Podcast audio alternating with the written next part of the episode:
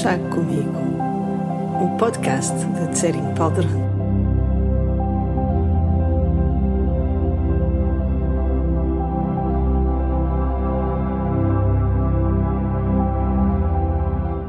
Estes episódios de podcast são chávenas de chá que eu partilho com os meus amigos, as pessoas que se conectam comigo e com a minha maneira de explicar o Dharma, com o meu entusiasmo pela vida com os meus momentos de insustentável ternura.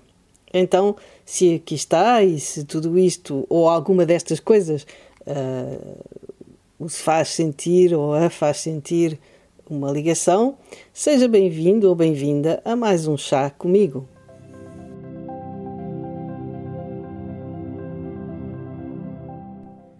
Não sei se este episódio vai ter muito sucesso, porque a pergunta que costumamos fazer é como termos bons amigos, não como sermos bons amigos. Mas se quisermos seguir o conselho de Gandhi e sermos a mudança que queremos ver no mundo, talvez seja por aqui que temos que começar.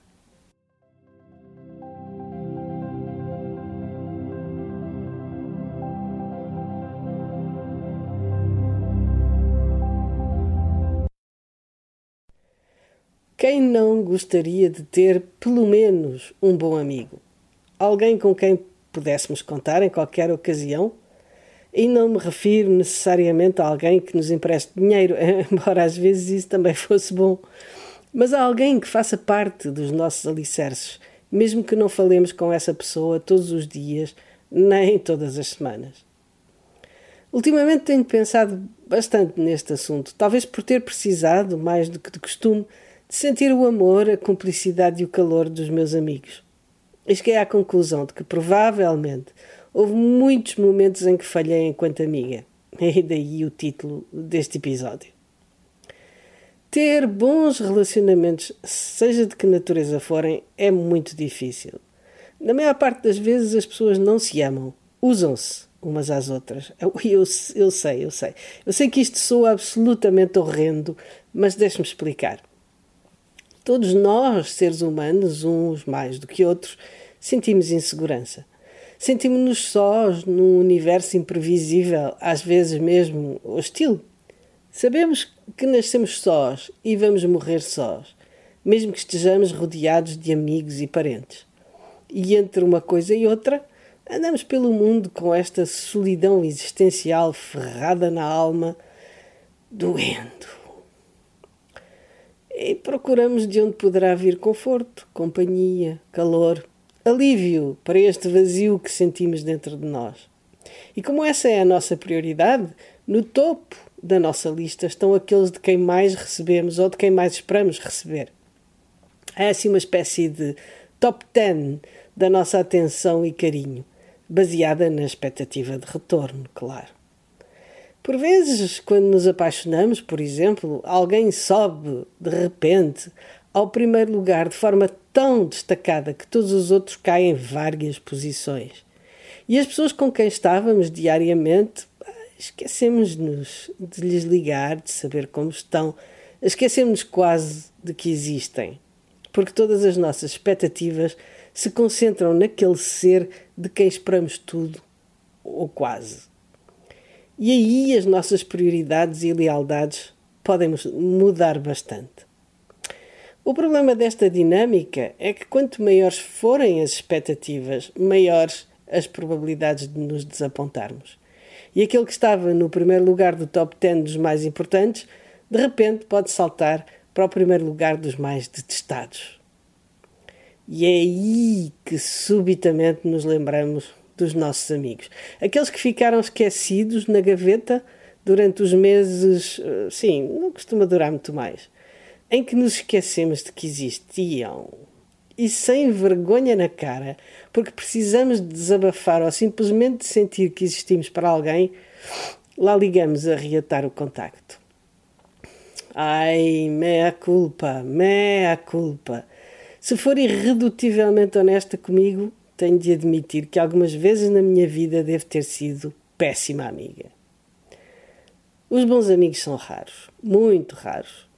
Porque para sermos bons amigos precisamos de ser resilientes, equilibrados, independentes. Temos de gostar dos nossos amigos, sem precisar deles. Estarmos bem sozinhos para podermos ser uma boa companhia. Não nos esquecermos dos amigos, mas sem sermos melgas. Escutarmos com atenção, mesmo que não concordemos. Darmos apoio sem tomarmos partido cegamente. Ajudarmos a ver o outro lado das coisas. Empatizarmos sem sermos sugados no drama. E às vezes, até nem é preciso fazer nada, apenas estar presente, ainda que do outro lado do WhatsApp. Para sermos bons amigos, temos de ser generosos, mas com inteligência e sem expectativa de retorno. Isto para nosso próprio bem e para bem dos outros. Dar não é tão simples quanto possa parecer. Se alguém não tiver maturidade para gerir o que lhe estamos a dar, pode ser o mesmo que pôr uma faca afiada nas mãos de uma criança. Ela acabará por se magoar e talvez magoar os outros. Por isso, para sermos bons amigos, não chega amor e boa vontade. Também é preciso inteligência, sensibilidade e bom senso. Não admira que seja tão difícil termos ou sermos um bom amigo. Uma coisa que desde muito nova eu sempre soube é que não há virtualmente nenhum amigo a quem se possa contar tudo da nossa vida. Para isso, existem terapeutas a quem pagamos para nos ouvirem, que não são nem podem ser nossos amigos e que têm uma deontologia profissional e não revelam nem usam as nossas confidências para benefício pessoal num momento de fraqueza. Essa parte nós entendemos, sobretudo se já fomos atraiçoados ou, ou se já atraiçoámos. Sim, sim, porque somos todos iguais e ninguém é santo. Mas há um outro aspecto nesta questão no qual geralmente nós não pensamos. Será que com as nossas confidências não estamos a suscitar nos nossos amigos sentimentos negativos, julgamentos, desconforto? Mesmo quando achamos que conhecemos bem alguém, será que conhecemos de facto? Saberemos com exatidão quais os seus sentimentos mais profundos? O que mexe com essa pessoa? Quais as suas frustrações? Dificilmente. Pois muitas vezes nem a própria pessoa sabe.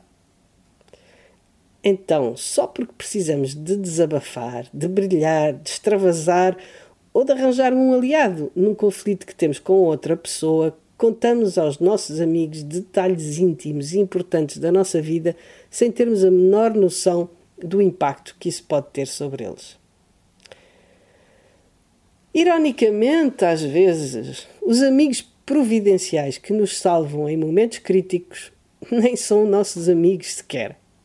Não são amigos de infância, amigos de longa data ou aqueles a quem damos apoio em múltiplas ocasiões. São transeuntes. Pessoas que passam na nossa rua ou na nossa vida e nos dão aquele sorriso, aquele empurrão, aquele telefonema.